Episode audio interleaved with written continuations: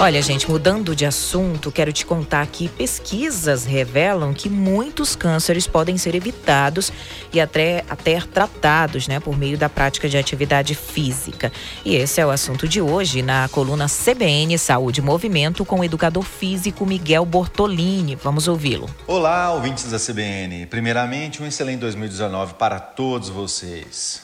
Hoje vou falar para vocês sobre câncer e exercícios físicos. Câncer é um grupo de doenças que envolve crescimento celular anormal, com potencial de invadir ou se espalhar para outras partes do corpo. Nem todos os tumores são cancerosos. Tumores benignos não se espalham para outras partes do corpo. É importante lembrar que a etiologia do câncer é multifatorial, com fatores genéticos e ambientais assim como outras doenças que eu já havia falado aqui anteriormente com vocês. Dieta, atividade física, estresse, radiação, substâncias químicas e vírus podem afetar sistema imune, a microbiota, que são as bactérias, sistema nervoso, sistema endócrino. E a combinação de sistemas pode favorecer o surgimento de um câncer. O Instituto Nacional de Câncer tem 11 dicas para prevenir o câncer. Adivinha quem está entre elas? Inclusive entre uma das primeiras, a prática de atividades físicas.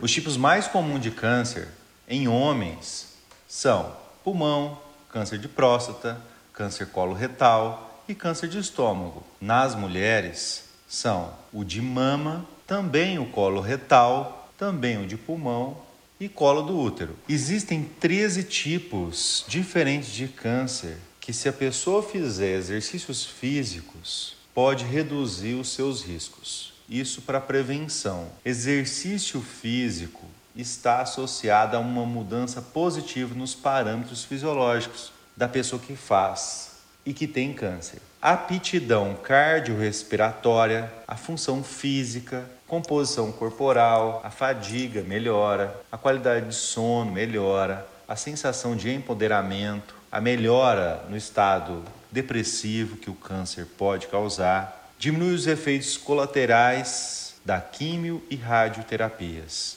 Exercício físico regular, se na dose certa, pode combater o câncer, tanto preventivamente como, como terapia complementar no tratamento. Há alguns grupos hoje no mundo pesquisando sobre essa relação. O que se tem de concreto é que, tanto para a prevenção quanto para os sobreviventes de câncer, os exercícios físicos regulares são seguros e obrigatórios para se reduzir os riscos de se ter câncer pela primeira vez ou uma recidiva. Sobre a prescrição durante o tratamento, tanto o oncologista quanto um profissional de educação física especializado devem trabalhar juntos e sempre monitorar de perto esse paciente. De preferência, o treinamento físico deve ser realizado dentro do hospital oncológico. O tratamento anticâncer não deve ser uma monoterapia, ou seja, exclusivamente medicamentoso ou cirúrgico. A dieta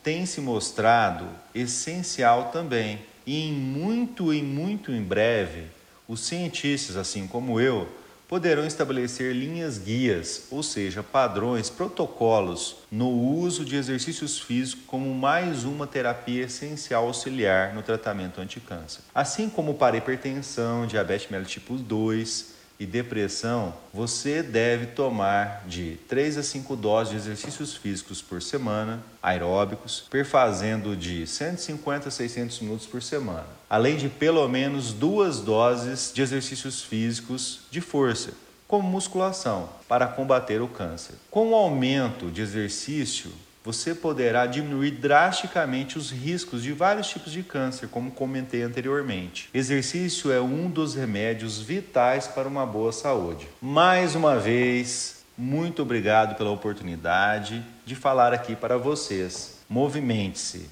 para ter saúde.